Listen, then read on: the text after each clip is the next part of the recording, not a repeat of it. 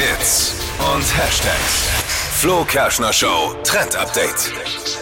Heute geht's mal ums Lebensmittelretten. Kleiner Reminder, wir kennen sie ja fast schon alle, die App Too Good To Go. Gibt's schon länger auf dem Markt und äh, die hat jetzt eben ein Update bekommen. Also eigentlich konnte man bei Good To Go immer von Restaurants Essen holen, die quasi die Sachen damit reingetan haben, was übrig geblieben ist. Also konntest abends hin und dann die Reste da abholen für einen günstigen Preis, also Win-Win auf beiden Seiten. Und die neue Funktion hat eben jetzt eingeführt, dass man auch vom Supermarkt Lebensmittel retten kann, was ich total cool finde. Also alles, was so abends irgendwie übrig geblieben ist an Obst und Gemüse, Dinge, die vielleicht gerade kurz über das Mindesthaltbarkeitsdatum gekommen sind, kann man sich dann quasi über Too Good To Go aussuchen und dann geht man hin zu dem Supermarkt und holt sich seine Sachen ab für den günstigen Preis.